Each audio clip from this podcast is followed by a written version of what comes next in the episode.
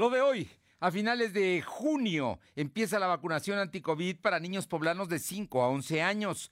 Diputada de Acción Nacional pide no criminalizar a los usuarios de motocicletas. Se elabora una ley de movilidad. Este día presentó una el gobernador. Comerciantes del centro histórico apoyan los parquímetros, pero subrayan errores. En Puebla Tecnológica, Jorge Coronel nos habla sobre la conferencia de Apple de este año. La temperatura ambiente en la zona metropolitana de la ciudad de Puebla es de 23 grados. Lo de hoy te conecta. Hay bloqueos en el puente internacional. Está pidiendo el apoyo de la policía. Noticias, salud, tecnología, entrevistas, debate, reportajes, tendencias, la mejor información. Lo de hoy, Lo de hoy radio con Fernando Alberto Crisanto. ¿Cómo está? Muy buenas tardes. Es un gusto saludarle en esta tarde de jueves, jueves 9 de junio de 2022. Y bueno, ya está terminando la, la semana, la primera semana completa de junio. Y aquí estamos para informarle de todo lo importante que ha acontecido. Esta mañana eh, la Alianza Va por México firmó y acordó que no van a dejar pasar ninguna iniciativa constitucional del presidente López Obrador, especialmente sobre el tema de la reforma política. Sus eh, diputados y senadores se presentarán a hacer el trabajo legislativo institucionalmente, pero no participarán en ninguna otra actividad de la Cámara. Mientras, Morena está diciendo que va a iniciar una serie de movilizaciones en todo el país para respaldar la reforma política del presidente López Obrador.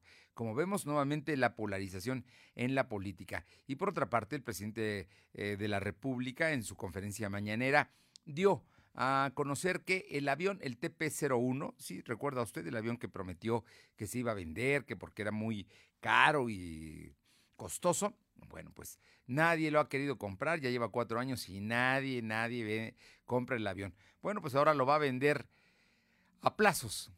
Pues, más bien se lo va a regalar a Argentina. Le van a pagar mm, menos de la cuarta parte de lo que cuesta el avión, como un enganche, y de ahí cuando, a, cuando pueda, y ya ve que Argentina tiene una deuda histórica, pues difícilmente va a cubrir ese avión, pero lo va a usar el presidente de la Rúa. En fin, situaciones que se están dando.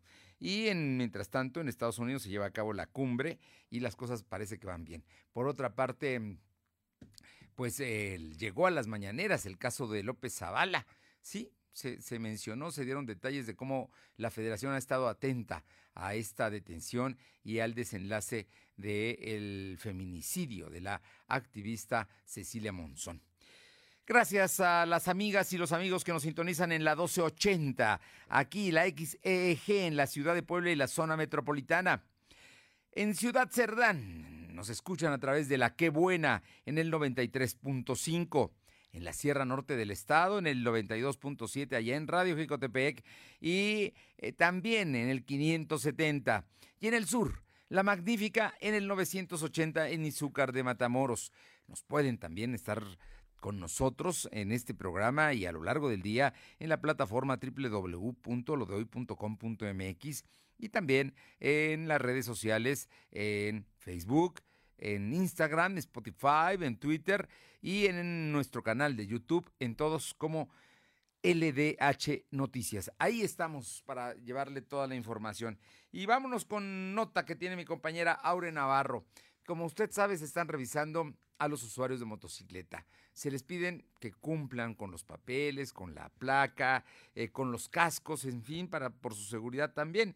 Pero el día de hoy la diputada local panista, Lupita Leal, habló de este tema y habló de que una nueva ley de movilidad segura se tiene que implementar precisamente para evitar la criminalización de quienes usan las motocicletas. Por supuesto que no todos los que la usan son criminales, no. Lo que pasa es que la roban y luego las utilizan para cometer crímenes. Pero los detalles, toda la información la tiene mi compañera Aure Navarro. Aure, muy buenas tardes. Buenas tardes, pues efectivamente Fernando, la diputada local por el PAN, Lupita Leal, llamó a no criminalizar a todos los motociclistas por el hecho de que estas unidades pues sean utilizadas de manera intencional por delincuentes para cometer así desde robos hasta ejecuciones. Pues aseguró la congresista que no todas las personas las utilizan para ese mal fin y es que señaló que por ello desde el Congreso local y con la colaboración del gobierno del estado pues está trabajando en la ley de movilidad segura para que se definan así las facultades de uso en cada una de las unidades de traslado, como son precisamente pues los automóviles y la motocicleta. Escuchemos a la panista. Motos que tienen permitido cierto número de peso de pasajeros, donde debe de ser uno. Sin embargo, hay modelos de motociclistas que, modelos de eh, motos que está permitido los motociclistas. En ese sentido, pues se tendrá que, respetar. No podemos criminalizar absolutamente a nadie en temas de movilidad, que porque hay sucesos en recientes eh, eh, situaciones donde los motociclistas o todas las motociclistas son criminales. No podemos y bueno, también comentar, Fernando, que por separado el diputado local Roberto Solís, pues anunció de igual forma que buscará tipificar como delito penal el uso de las motocicletas cuando éstas sean utilizadas para cometer justamente delitos como estos robos, atracos o asesinatos. Escuchemos en esta ocasión al morenista. La que es pues pasa la investigación con la Fiscalía y terminan en tribunal. Entonces queremos que este paquete de iniciativas que va a ser, no únicamente del uso y regulación de motocicletas, sino también viene un paquete de iniciativas con el Alconeo que hemos seguido la misma ruta.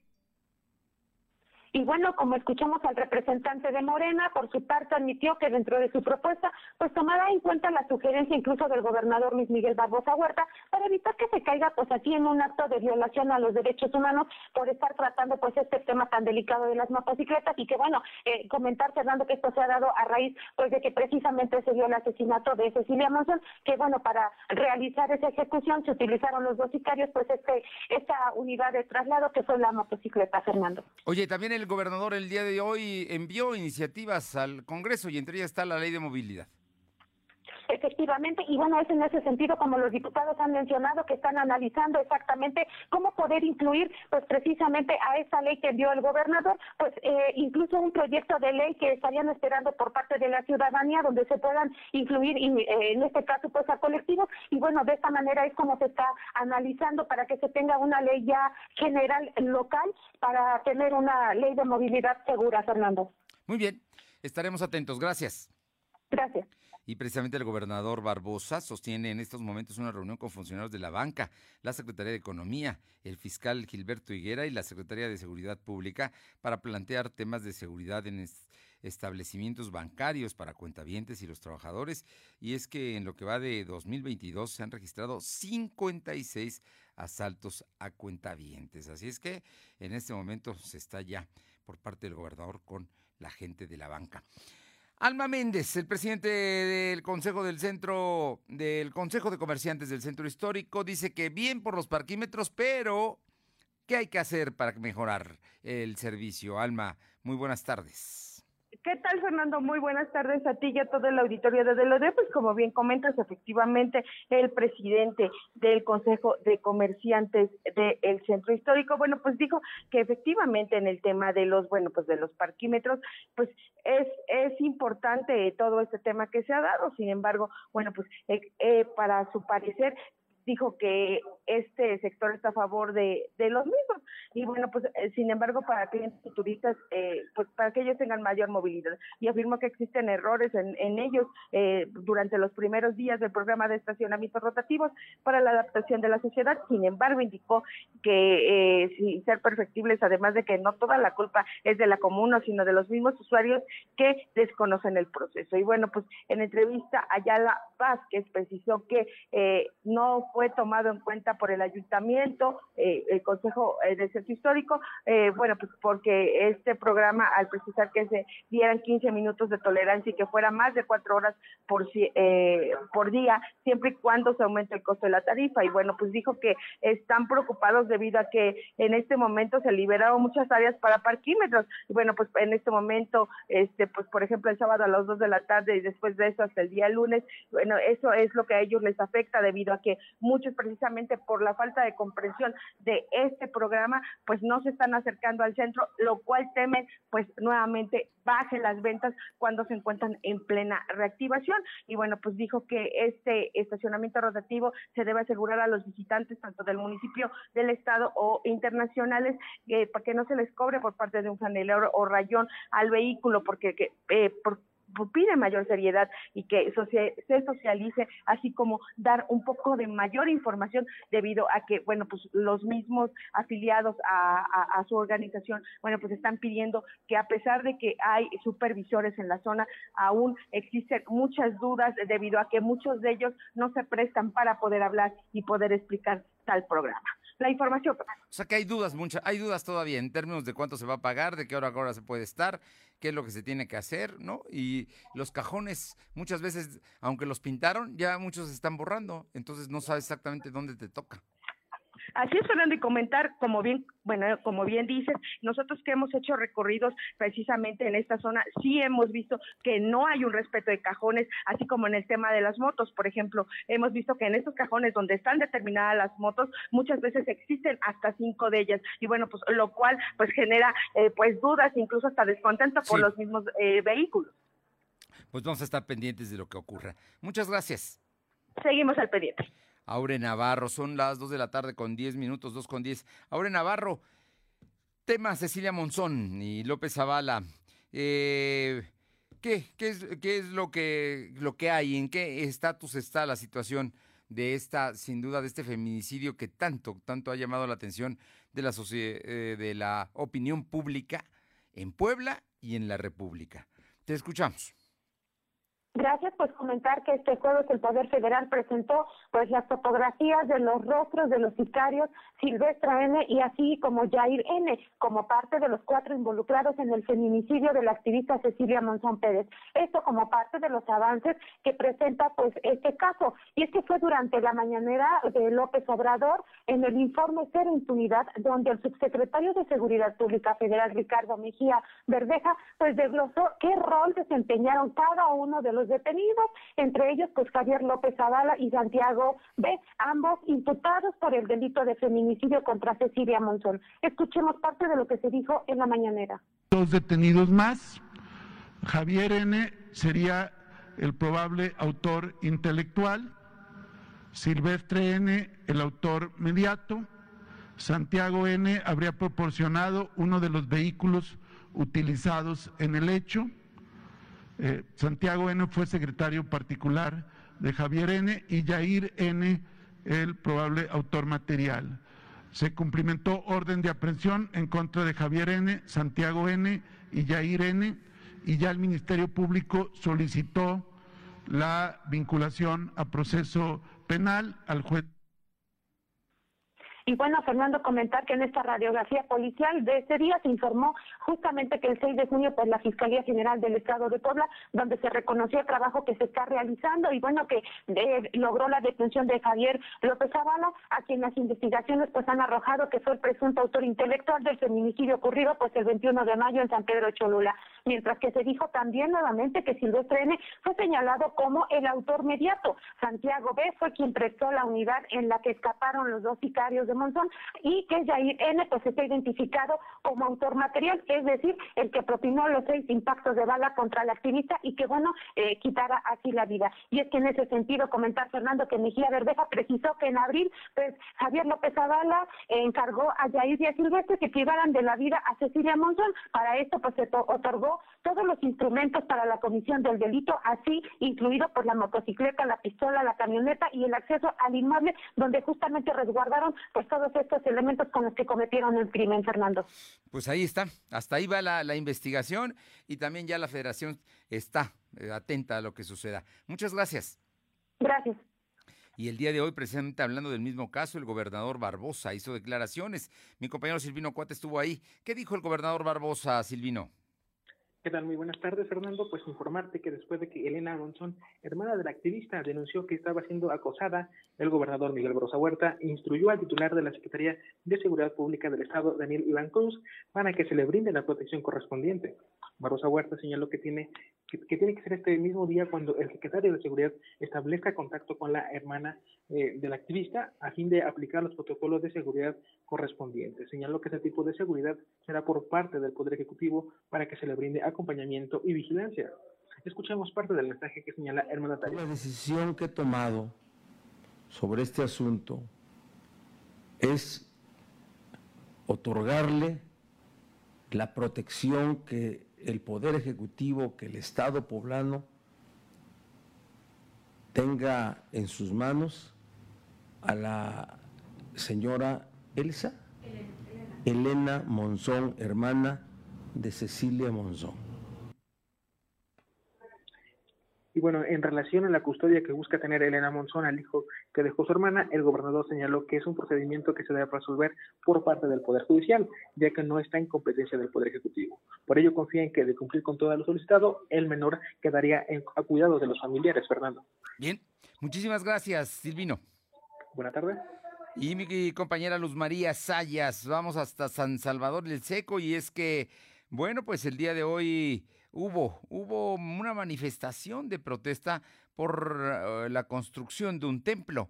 ¿Qué es lo que está pasando, Luz María? Muy buenas tardes. Así es, Fernando. Muy buenas tardes para ti, nuestros amigos de la de hoy. Te comento que habitantes de Santa María Coatepec se manifiestan esta mañana y detienen el inicio de una obra de la construcción de un templo en el terreno donde hay canchas deportivas y por no estar de acuerdo y también dicen que no tienen conocimiento. En entrevista para lo de hoy, el padre Bonfilio Reyes, encargado de la parroquia del municipio de San Salvador, se a conocer que tienen las escrituras del terreno a nombre de la arquidiócesis y es que están en una propuesta del mismo comité hacer una comunidad grande y el templo muy chiquito. Por ese motivo, el padre Bonfilio va a hablar con las personas que no estén de acuerdo para llevar a cabo un diálogo, pero tiene en que el pueblo es la voz de Dios y no desea dividir al pueblo, sino todo lo contrario, unir a los ciudadanos y mover los corazones de los habitantes. En la localidad la mayoría de la gente está de acuerdo de que realmente son unos cuantos que no aceptan. Hasta el cierre de esta redacción tratamos también de hablar con la parte que está en desacuerdo con el objetivo de ambas partes, bueno, pero no contestaron. Y el día de hoy entrevistamos al padre, lo vuelvo a repetir, y eso fue lo que nos comentó, que tienen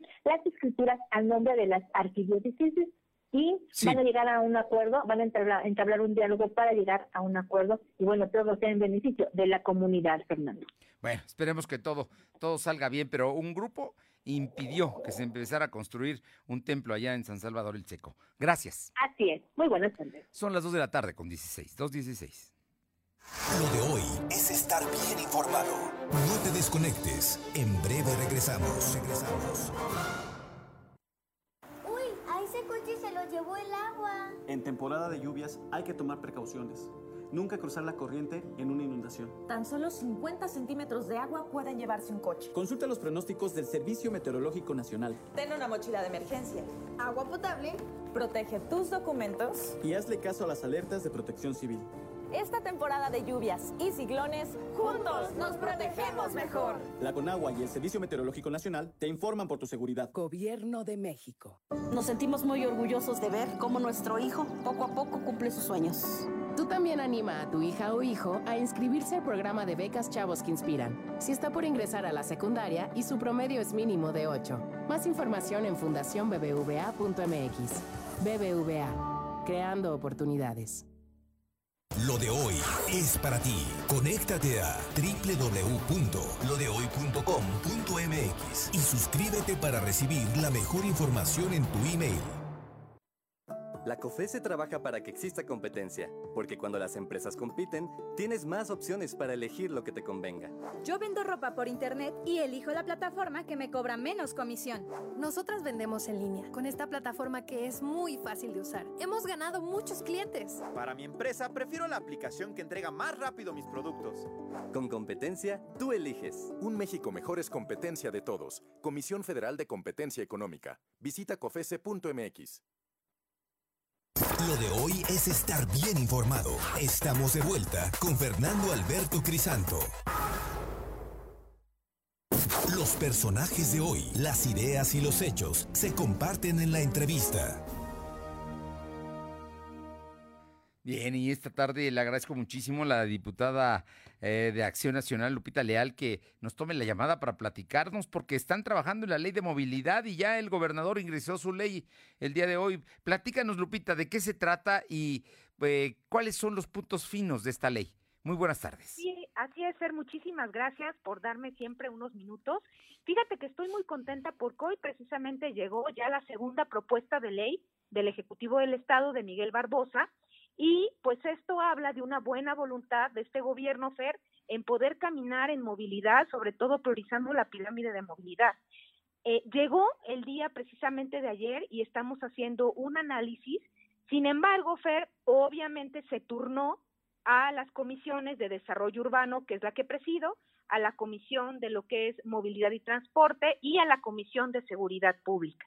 Entonces, pues los primeros avances que hemos hecho en un estudio, Fer, propositivo, en un estudio pues de lectura propositivo, pues finalmente ambas contienen, Fer, pues lo que te digo, el sentir de poder hacer una regulación en velocidades, el sentido de darle prioridad a personas con discapacidad, el hacer un planeamiento de ordenamiento de espacios públicos en movilidad.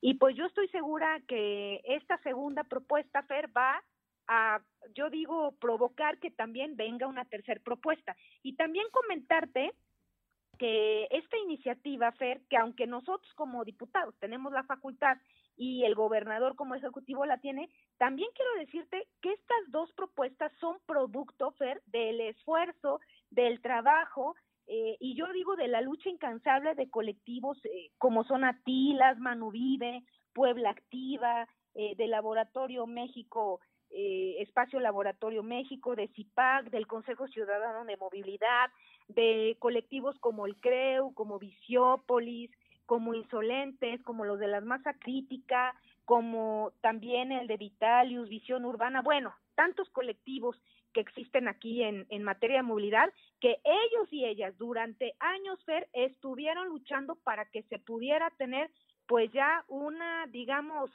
pues yo digo, primer voluntad de que exista una ley que contribuya a menos muertes viales. Y te termino dando un dato muy muy crítico, Fer. La aplicación de Waze que conocemos, que es esta aplicación para dirigirte, nos califica a las y los poblanos como el peor estado en materia de manejo. Así, así, textual. Textual.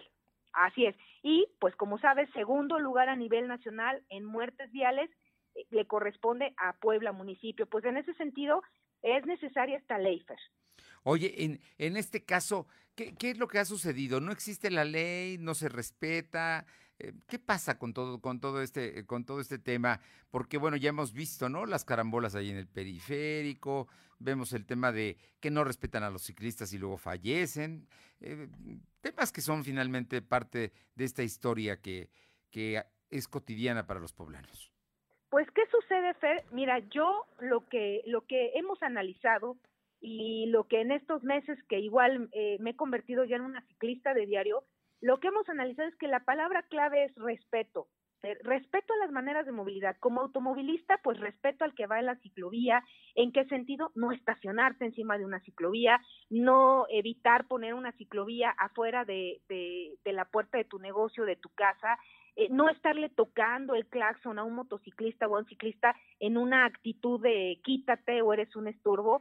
Igual, en ese sentido, un respeto a personas con discapacidad en los cruces, ceder el paso, pues nos hace, la gente lo maneja como nos hace falta cultura vial. No, Fer, nos falta valores y respeto al derecho humano a la movilidad. Y quiero compartirte, Fer, un dato bien curioso. El 15 de marzo que presentamos esta primera iniciativa, diputados y diputadas de este Congreso, al mismo tiempo le hicimos llegar al gobernador del estado esta primer propuesta, pues con el objetivo de que también él analizara, la pudiera estudiar y sobre todo que lleguemos a una dictaminación propositiva porque de las dos o posiblemente de una tercera que llegue, pues se tiene que hacer un producto final que aporte el objetivo más importante que es no más muertes viales por factores de velocidad en exceso, eh, viajar y manejar con el influjo del alcohol, eh, rebasar las velocidades, eh, ir atrás de una ciclovía, estacionarse en encima de una ciclovía,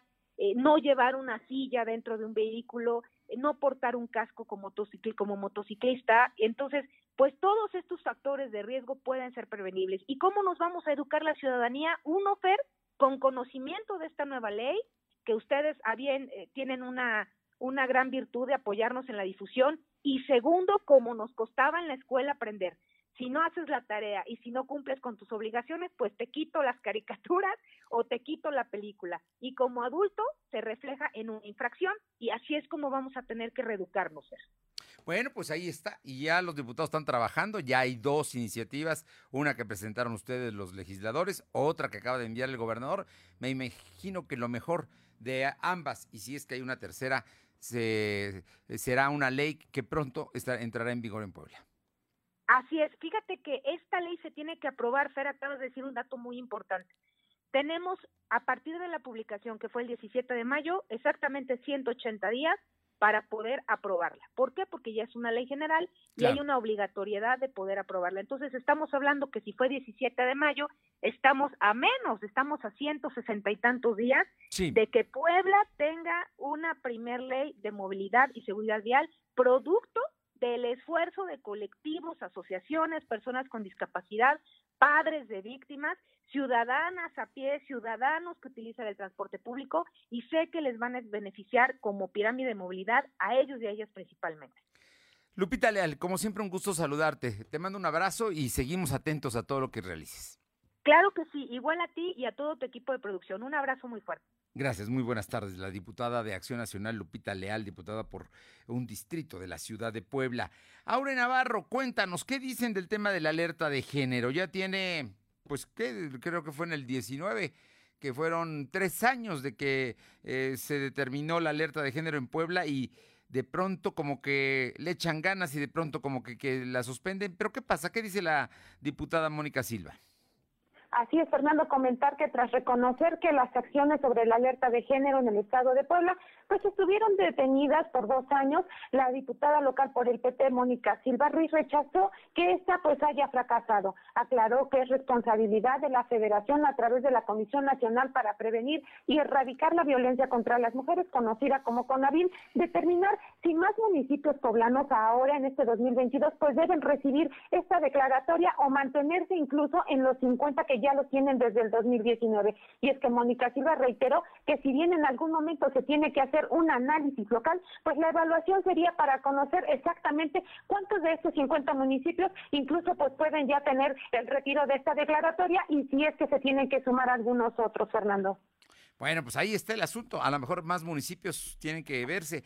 Acuérdate que el tema de la violencia de género contempla una serie de políticas que tienen que establecer los municipios y los gobiernos de, los estados para evitar precisamente que este fenómeno se repita una y otra vez. Lo cierto es que estamos viendo las consecuencias fatales de la violencia de género, concretamente los feminicidios. Gracias. Gracias. Silvino Cuate, el día de hoy el presidente municipal entregó reconocimientos a la sociedad civil. Te escuchamos, Silvino. Efectivamente, comentarte que el alcalde Eduardo Rivera Pérez encabezó una entrega de reconocimientos a la sociedad civil que fue para cinco empresarios destacados en su labor con los poblanos. Entrega fue para el proyecto Aztec, reconocimiento al mérito extremo, José Tillo, reconocimiento Ángel de la Esperanza, Coral Castillo de Cañedo, reconocimiento a la trayectoria, además de Ardudo Islas Allende, reconocimiento Ángel de la Esperanza, y el Club Rosario Puebla Campestre, reconocimiento a la trayectoria. Eh, señaló que las entregas tienen un gran, una, eso representa pues, su gran trayectoria, en donde señala que también existieron diferentes obstáculos para poder seguirse manteniendo vigentes. Fernando, escuchemos parte de lo que señala el alcalde. Que asimismo dijo que no es necesario buscar talentos externos fuera del país o del Estado, pues en Puebla hay, hay distintos perfiles que han aportado a la entidad, sobre todo en la labor con la sociedad. Fernando. Bueno, pues ahí está, sin duda, sin duda, todos ellos, gente respetable, eh, muchos muy queridos como Coral Castillo, eh, Arturo Islas Allende, eh, José Tello también, ¿no? Reconocimientos que se dan por sus méritos. Este, Silvino, perdón. Efectivamente, como lo comenta, señala que el alcalde pues reconoció esos perfiles que mencionaste y también destacó que es muy importante que la sociedad esté consciente de todo el trayecto que han tenido durante esos años y destaca principalmente eh, esta cercanía con todos los poblanos. Fernando. Muchas gracias. Y hoy eh, el doctor Jorge Luis Coronel Fuentes, profesor investigador del Tecnológico de Monterrey Campus Puebla y consultor en marketing digital, en Puebla Tecnológica, Jorge Coronel nos habla sobre la conferencia de Apple de este año. Jorge, muy buenas tardes. Amigos, pues hoy, como siempre, un placer saludarles. Mi nombre es Jorge Coronel y hoy estamos para platicar contigo de algo que a ti, a ti seguro te interesa. Y bueno, lo primero es que eh, se ha se ha anunciado a través de este evento anual, del WWDC 2022, eh, se han anunciado las novedades que tiene Apple, entre ellas que, bueno, va por el, mercado de los automóviles.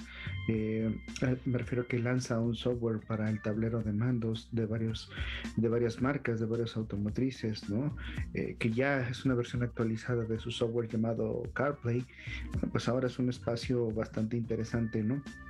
Además, en este espacio de, diseño y de lanzamiento, eh, en este evento, pues que tuvo una convocatoria, que ha tenido una convocatoria bastante fuerte, se ha presentado, por ejemplo, los MacBook, MacBook Air en particular con el chip M2, que es una, una un avance, una una mejora en el, en el procesador que tienen ahora este tipo de dispositivos con una cámara FaceTime HD de 10.080 píxeles. Y que bueno además tiene un sistema de sonido de cuatro bocinas ¿no? y 18 horas de batería. Se presentó también el iOS 16 que, que bueno a final de cuentas es una actualización del sistema operativo. Se presentó el Mac OS Ventura que eh, bueno permite una administración y visualización de transferencia bastante rápida de una llamada, por ejemplo, de FaceTime a otro dispositivo. Es decir, con una llamada ya la puedes transferir de dispositivos el, OS, el sistema operativo 16 para iPad, que también es un elemento bastante interesante, el sistema operativo para los Apple Watch, que también es una de las características, y pues digamos la, joya de, esta, de, este, de este evento que es la MacBook Pro de, 13 pulgadas, que ya decíamos tiene el nuevo chip M2 y una pantalla retinal con una cámara de alta definición y un, un micrófono de calidad de estudio y con una batería que puede llegar hasta las 20 horas. Entonces, lanzamientos bastante interesantes. Y también les decía que presentó una versión actualizada de su software eh, CarPlay, en donde en donde en esta conferencia de, anual para desarrolladores lo que presenta es ahora las actualizaciones y posibilidades que ofrece este, este sistema de, conexión, ¿no? de entretenimiento y multimedia. Afirmó también la marca, es decir, Apple afirmó que empresas como Ford Motor Company, Nissan, Honda eh, planean usar este software para los autos que eh, estarán a, la venta para este próximo año, es decir, está teniendo estas sociedades. En este sistema de actualización añadió un botón de edición llamado iMessage para mensajes enviados y eh, que es una función pues largamente solicitada, ¿no? Ya lo puedes ver desde, desde tu pantalla. Este, este gigante tecnológico, esta, esta marca Apple, también añadió la herramienta Safety Check para desactivar el acceso a información sensible de personas en situación de abuso y algunos otros elementos que tienen que ver con la privacidad del usuario. Estos elementos son bastante eh, interesantes y novedosos y bueno, pues a final de cuentas eh, se espera que para marzo del 2023 eh, se anuncie un audífono que los desarrolladores, desarrolladores están trabajando ya en él y que, eh, que tenga inclusive una cámara para pasar eh, de vista de vista exterior a una pantalla de alta resolución eh, que puede superponer objetos digitales en el entorno físico, es decir, una interacción de realidad aumentada, lo cual sería bastante, bastante interesante. Bueno, pues estos elementos son los que han presentado Apple en la eh, WWDC 22, esta conferencia anual, este workshop anual para desarrolladores que está, que está lanzando y que acaba de, de terminar eh, con Apple, por supuesto en Estados Unidos, en California. Hasta aquí lo que tenemos en lo de hoy. Estas novedades esperamos que te sean útiles. Estamos viendo en pantalla, por supuesto, algunos de, los, ah, de, las imágenes que, eh, de los elementos que se presentaron. Así que cualquier cosa, pues bueno, puedes contactarnos y con gusto también te resolveremos tus dudas. Hasta aquí lo que tenemos para Puebla Digital en lo de hoy. Pásalo muy bien. Nos vemos próximo. Lo de hoy es estar bien informado. No te desconectes. En breve regresamos. Regresamos. En la Cámara de Diputados trabajamos por la niñez y juventud de México. Aprobamos como delito de corrupción obligar, procurar o facilitar el consumo de tabaco a menores. Con esta reforma damos un paso histórico para prevenir adicciones y cuidar a quienes son el futuro de nuestro país. Cámara de Diputados, Legislatura de la Paridad, la Inclusión y la Diversidad. Lo de hoy eres tú. Tu opinión nos interesa. Deja tu mensaje vía WhatsApp al 2223 2375 83. Comparte tus imágenes y tus reportes por Telegram al 2223 2375 83. Ideal para cada tipo de papá está en Coppel. Para papás arregla todo, sorpréndelo con una gran variedad de herramientas. Y para papás con estilo, encuentra relojes, camisas, playeras, polos, pantalones, jeans y zapatos casuales. Mejora tu vida. Coppel. Vigencia del 28 de mayo al 29 de junio del 2022. Si tu hija o hijo está por ingresar a la secundaria, estudia en escuela pública, su promedio es mínimo de 8 y necesita apoyo económico para seguir adelante, anímalo a inscribirse al programa de becas de Fundación BBVA para chavos que inspiran. Es muy fácil de hacer. Para más información, ingresa a fundacionbbva.mx. BBVA, creando oportunidades. Lo de hoy es estar bien informado. Estamos de vuelta con Fernando Alberto Crisanto. Los personajes de hoy, las ideas y los hechos se comparten en la entrevista. Bien, y bueno, el Instituto Nacional Electoral que sin duda ha hecho un gran trabajo. Hay que felicitar a todos los integrantes del INE por los resultados de las elecciones del el viernes pasado, del, digo, del domingo pasado, domingo 5 de junio. Y ahora están preparándose para una consulta previa, libre e informada a las personas, pueblos y comunidades indígenas en materia de autoadscripción. Esto es para la postulación de candidaturas a cargos federales de elección popular. Y le agradezco muchísimo al doctor Marcos Rodríguez del Castillo, que es vocal ejecutivo del INE en Puebla, que nos platiques, Marcos, muy buenas tardes, muchas gracias sobre esta consulta y este trabajo que van a realizar en Puebla. Puebla que es un estado donde hay eh, pues gente que tiene precisamente eh, su origen indígena y que hay muchas comunidades que seguramente van a estar interesadas en escucharte y en saber de qué se trata. Muchas gracias, Fernando. Muy, buenas, tardes. Te agradezco esta oportunidad de conversar contigo y con tu auditorio.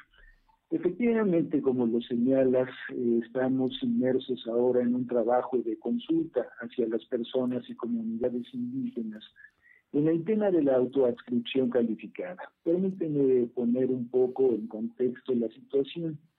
En la elección del año 2018, el INE determina que haya acciones afirmativas en favor de los indígenas para que ocupen candidaturas a cargos de elección popular en el orden federal en los distritos que también eh, se habían clasificado como indígenas, esto es, los distritos donde más del 40% de la población es indígena. Entonces ahí surge el problema de definir eh, quién es indígena. Eh, la primera definición a este a esta interrogante es, bueno, pues quien se autoadscriba como indígena. Quien diga que es indígena, a esa persona se le tiene acreditar esa condición. Sin embargo, en este primer momento hay simulaciones, hay falsedades, eh, personas que se inscriben como indígenas y que no lo son. Entonces se eh, determina atribuirle otra calidad a la autoadscripción, que es la autoadscripción calificada. ¿Esto qué quiere decir? Que la persona no solamente se debe autoadscribir como indígena, sino que la comunidad a la cual dice pertenecer debe reconocerlo como parte de ella. Para esto, el Tribunal Electoral le ordena al INE elaborar unos lineamientos para que eh, los indígenas, tanto las personas como las comunidades, las autoridades tradicionales, opinen eh, sobre el particular y digan ellos desde su punto de vista cuál es la mejor forma para llevar a cabo el procedimiento que garantice esta autoadscripción calificada. Y es por ello, eh, Fernando, que en este momento estamos llevando a cabo esta consulta para que sean las propias personas, las propias eh, comunidades, las propias autoridades indígenas, quienes aporten sus ideas que serán un insumo muy importante en la construcción de estos eh, lineamientos que tendrá que emitir próximamente el INE para eh, definir la autoadscripción calificada. Oye, importante todo, todo eso que nos comentas y la intención sin duda es que si ya la ley reconoce que debe haber una representación indígena, que verdaderamente lo sean, es decir, que cumplan con el perfil, pero sobre todo con los intereses y el vínculo con la comunidad a la que dicen representar. Sí, efectivamente, con esta autoadscripción calificada, se va a lograr que efectivamente representen a quien dicen representar. Eh, lo que queremos es que nos digan ellos, a su juicio, cuál es la mejor eh, forma de acreditar de manera eh, fehaciente, sin duda alguna, que son indígenas y que pertenecen a una comunidad determinada. Puebla es uno de los estados que mayor eh, cantidad de indígenas, de personas indígenas tiene. Tenemos grupos mixtecos, náhuatl, tepegua, totonaco, bopolocas y mazatecos, más del 30%, Fernando, de la población del estado es, eh, es indígena. Oye, cuando me estás hablando, y afortunadamente este programa se transmite en estaciones de la Sierra Norte, de la Mixteca ya en Izúcar de Matamoros, de la zona de toda la región de Ciudad Cerdán, Tehuacán y parte de la lo que es la Sierra Negra. La, la intención es cuándo y cómo participar en esta consulta a la que está convocando el INE. Sí, en este momento personal de las juntas distritales del INE está recorriendo las comunidades indígenas eh, para informarles que se está llevando a, cabo este ejercicio de consulta y para invitarlos a una eh, asamblea en la cual el próximo 7 de julio en cada una de las juntas distritales ejecutivas del INE del interior del estado y de la propia capital, se les consultará de manera personal y directa esta situación a partir de un cuestionario que ya se les ha entregado. Entonces eh, hay una primera, hay un primer momento informativo que está transcurriendo del 7 al 16 de, eh, de junio y el 7 de julio tendremos las eh, asambleas en las cuales recogeremos la opinión y los puntos de vista eh, de las personas indígenas que, insisto, serán un insumo eh, de la mayor importancia para los lineamientos que habrá de emitir el Consejo General del INE. Concretamente, se pretende que hay, opinen, que comenten y que digan cómo se debe acreditar la autoadscripción calificada para la postulación de candidatos. Efectivamente, es correcto, siempre que se legisla en materia indígena, siempre que se emiten políticas en materia indígena, así eh, lo dicen varios de los tratados internacionales que México ha suscrito, se debe consultar a a los indígenas para conocer su, su opinión. De, otra forma, pues se corren riesgos como de eh, que sea anulada, por ejemplo, la ley respectiva. Pues yo creo que vas a tener muy buena participación porque hay indígenas, como bien mencionas, en todo el territorio poblano, incluyendo en la capital. Hay comunidades que conservan su origen, sus tradiciones, eh, sus usos y costumbres. Y yo sin duda creo que es un buen ejercicio este que se está llevando a cabo, porque al final de cuentas su voz se tiene que escuchar en los parlamentos. Así es, Fernando, y esa es la intención del INE, escucharlos, conocer su punto de vista, y analizarlo, sistematizarlo e integrarlo a este documento normativo que en breve se estará ya iniciando su vigencia.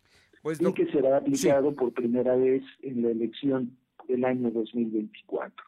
Eh, pues están preparándose todo para 2024, pero qué bueno que lo hacen con tiempo. Además, así lo establece la ley.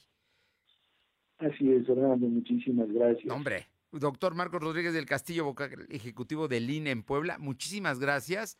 Y tú como integrante del INE, a través tuyo una felicitación a todos tus compañeros por el gran trabajo realizado el domingo pasado de elecciones. Muchísimas gracias, Fernando, por este reconocimiento.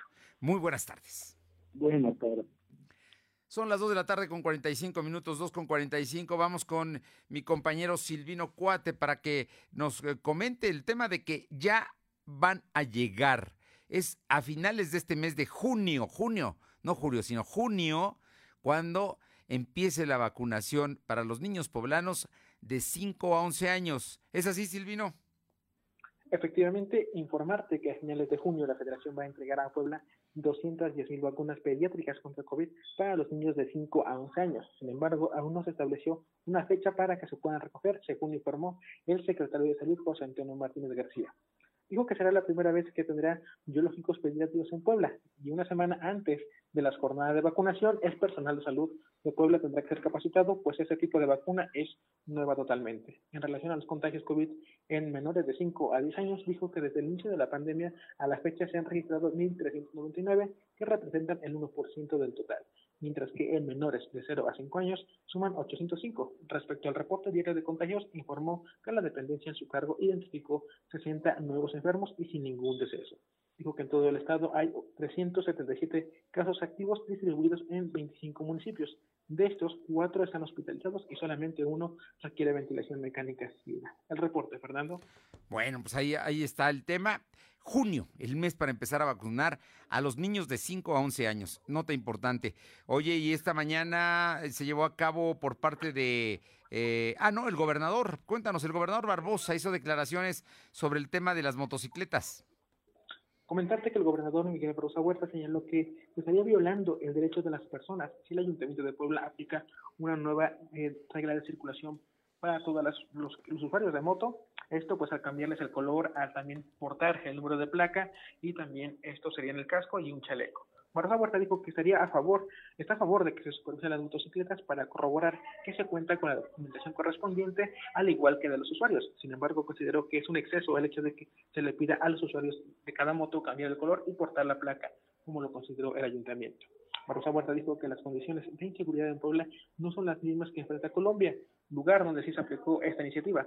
Por ello se estarían violando los derechos de todos los conductores. El gobernador también criticó que se haya decomisado varias motocicletas durante los operativos del ayuntamiento, pues señala que sean eh, esas son acciones que se deben justificar. Este es el reporte que señala el gobernador. Fernando. Sí, bueno, pues ahí está el asunto. Incluso ya mandó la ley de movilidad. Yo me imagino que ahí debe venir también una serie de reglas que deben cumplir los motociclistas, pero dice que no, no ve bien, no está de acuerdo con que se exagere en el cambio del color de la, de la unidad y el chaleco y todas estas cosas, ¿no? Efectivamente critica y señala que es un exceso el hecho de que el ayuntamiento esté impulsando esta iniciativa y también comentó que pues hay un diputado en el Congreso que es el diputado Roberto Solís quien impulsa esta propuesta. Por ello el, la Consejería Jurídica del Estado de Puebla tendrá un acercamiento con el legislador para conocer a profundidad esta propuesta. Fernando. Bien, eh, muchas gracias Silvino. Buenas tardes. Le comento que la regidora Rocío Sánchez del Ayuntamiento de Puebla encabezó hoy la jornada de limpieza urbana de vialidades número 19 en la rotonda de acceso a la Infonavit La Margarita, en la calle de Netzahualcoyot, a municipio libre. La regidora dijo que esta acción abarca 900 metros y consta de poda de pasto y chapeo, poda de árboles, barrido manual, retiro de sillones, llantas y muebles, así como el retiro de anuncios publicitarios irregulares. Hoy, muy temprano, se llevó a cabo esta jornada. Alma Méndez, eh, Puebla, tuvo una inflación de 7.18 por arriba de la media nacional, o más o menos estamos por ahí, ¿no? Por cierto que hoy el aguacate está en 146 pesos el kilo. Yo creo que el guacamole hoy no va a haber en casa. Platícanos, Alma.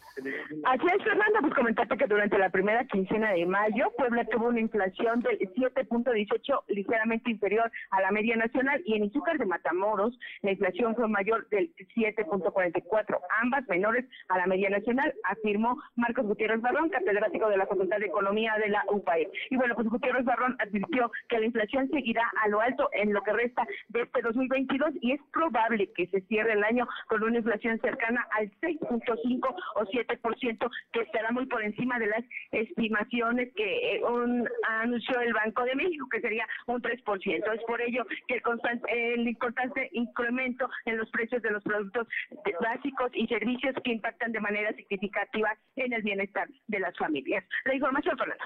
Pues ahí está. Eh, por con todo y todo, sigue la inflación. Oye, y el día de hoy la BUAP dio noticias de una estudiante destacada. Así es, Fernando, como bien comentas, un estudiante de la UAP la única mexicana que forma parte de los ocho seleccionados a nivel mundial para realizar un verano de investigación denominado Scholar Program de la, de la Universidad de Rochester en Nueva York, Estados Unidos. Y bueno, pues ella es Daniela Carmona Pérez, quien realiza su proyecto de investigación de maestría bajo la dirección y coordinación de la doctora María de la Paz Elizalde González y el doctor Samuel Hernández Alzaldo, respectivamente, en el que en el laboratorio de absorción y cromatografía del Centro de Química del ICUAP. Y bueno, pues cabe mencionar que el programa de Escola es altamente competitivo y está dirigido a estudiantes universitarios sobresalientes del área de química de todas las nacionalidades, por lo que ofrece una oportunidad para llevar a cabo investigación de vanguardia eh, durante 10 semanas en la Universidad eh, de primer nivel de Estados Unidos, donde cada participante seleccionado recibe una beca que incluye una retribución eh, económica, seguro médico y una contribución a los gastos de viaje. Y bueno, pues durante esta estancia, el estudiante de la UAP estará bajo la dirección de la doctora Elliot Madsen en el laboratorio químico inorgánica. En un principio aprenderá a usar todos los equipos que tiene disponibles y luego se incorporará al trabajo de síntesis incorporará la modificación o caracterización de los polícitos de vanadato compuestos viables de bacterias de flujo de redox. La información, Fernando. Gracias. Aure Navarro, el dirigente estatal del PRI, hoy insiste en hablar del caso de Cecilia Monzón. Por cierto que Néstor Camarillo es compadre de Javier López Zavala. Platícanos, Aure. Así es, Fernando, el dirigente estatal del PRI, Néstor Camarillo, insiste en que la sentencia que se le impute al presunto autor intelectual del feminicidio de Cecilia Monzón, pues debe darse conforme a ley por un delito cometido, más no como un tema de partidos, aun cuando Javier N. pues esté ligado con más de una decena de políticos en Puebla. Y es que si bien reconoció que están circulando fotografías donde se le ve con gente de la política con quien tuvo relación, pues aclaró que en el PRI desde el 2021 ya no se le vio participar en ninguna campaña campaña política, debido a que desde el 2019 pues se inició así su proceso de expulsión y bueno, en el 2020 pues simplemente Javier López Zavala ya no refrendó eh, en este caso su militancia como parte de los 60 mil miembros que se tienen en este partido, Fernando. Ay, ay, ay, pues sí hay fotografías, nadie dice que sea culpable Néstor Camarillo, pero de que eran amigos y de que usaron el poder y de que abusaron del poder, no lo dudes, ¿eh? Oye, por cierto, el día de hoy habló el diputado eh, Sergio Salomón Céspedes, rechaza la iniciativa de Rafael Micalco. Así es, el presidente del Congreso local, Sergio Salomón Céspedes Peregrina, aclaró que el grupo parlamentario de Morena no apoyará ninguna iniciativa que pueda interpretarse como una ley mordaza. Esto se dio en respuesta a la propuesta que hizo pues esta semana el diputado del PAN Rafael Micalco Méndez para tipificar como delitos pues la difamación y la calumnia. Y es que Céspedes Peregrina reconoció que por años se incurrió en limitar la libertad de expresión, por lo que en esa ocasión pues Morena simplemente dirá no a cualquier ley mordaza. Fernando. Gracias. Gracias. Son las 2 de la tarde con 52. 2.52. Lo de hoy es estar bien informado. No te desconectes. En breve regresamos. Regresamos. Seguro la conoces. Cuando logra tu atención, te cautiva. A veces no puedes alejarte de ella. Sabes que nunca te juzgaría. Y donde quiera que estés, estará cerca de ti. Exacto. Es la radio. 100 años con nosotros.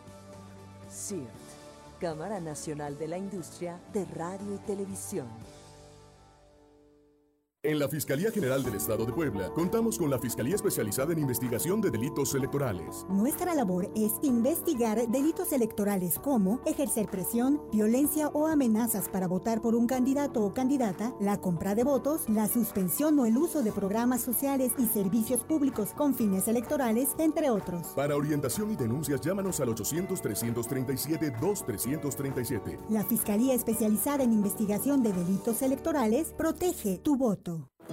Son derechos que tenemos todas las personas por el hecho de ser personas. Porque los derechos humanos son iguales y no son discriminatorios. Si todos respetamos los derechos humanos, el mundo sería un mejor lugar para vivir. El respeto y la empatía son elementos clave para salvaguardar y promover nuestros derechos humanos.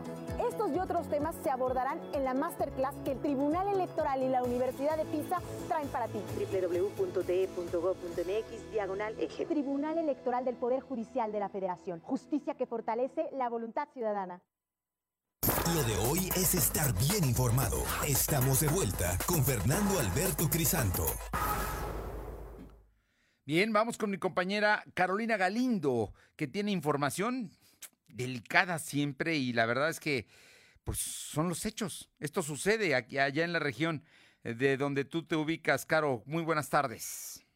Fernando, buenas tardes a ti y al auditorio. Pues como bien lo refieres, el día de ayer dos incidentes que se presentaron en Tecmelucan lamentables y que pues motivan que hoy el secretario de Seguridad Pública, Juan Valentín Alducin Guerra, haga pie más que nunca en que la gente que venga a realizar alguna transacción económica o comercial solicite el apoyo de la policía municipal que está dispuesta a brindarles el apoyo. Y en otras ocasiones los oficiales han evitado el robo a comerciantes, a gente que viene a comprar los autos. Sin embargo, el día de ayer, pues un vecino originario de San Damián Techolo, que en Tlaxcala no corrió con la misma suerte, vino a realizar la compra de un vehículo supuestamente ofertado a través de redes sociales y terminó muerto, al igual que un presunto ladrón. Lo anterior ocurrió en la privada Chapultepec de la Junta Auxiliar de San Jerónimo Tianguipanalco, zona donde han migrado estos delincuentes que operan en Santa María Moyotzingo.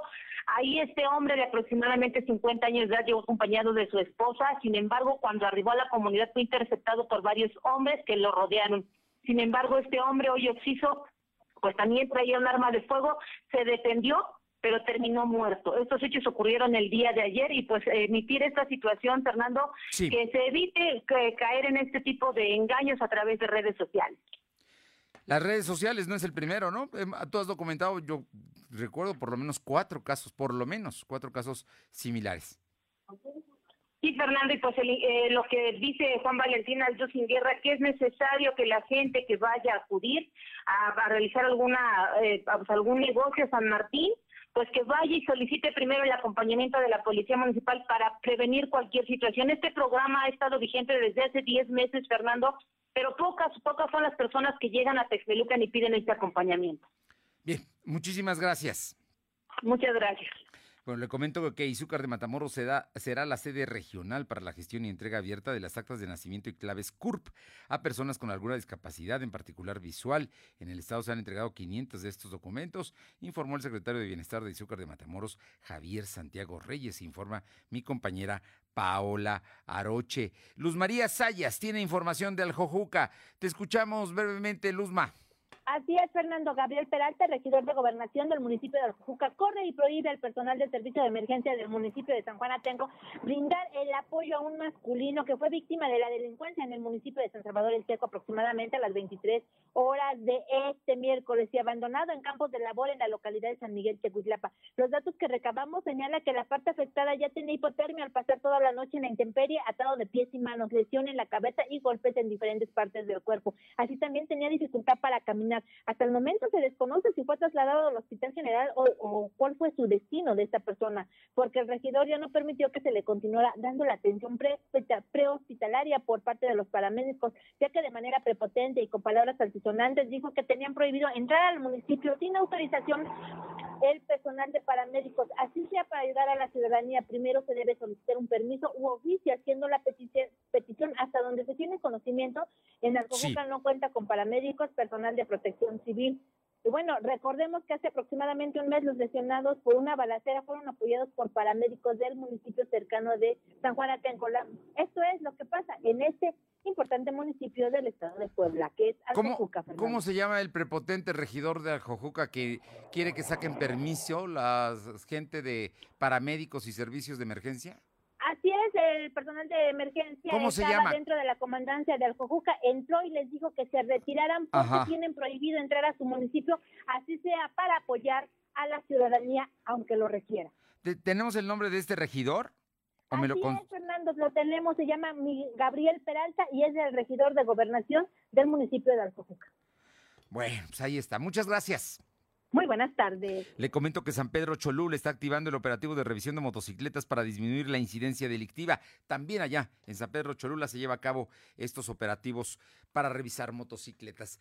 Ya nos vamos, gracias por haber estado con nosotros. Le recuerdo que eh, no va a ser, un permiso, no una visa para viajar a Europa, la que se está anunciando y hoy se están haciendo las eh, precisiones en torno a este asunto. Y bueno, pues está iniciando, va por México su estrategia para 2023 y 2024.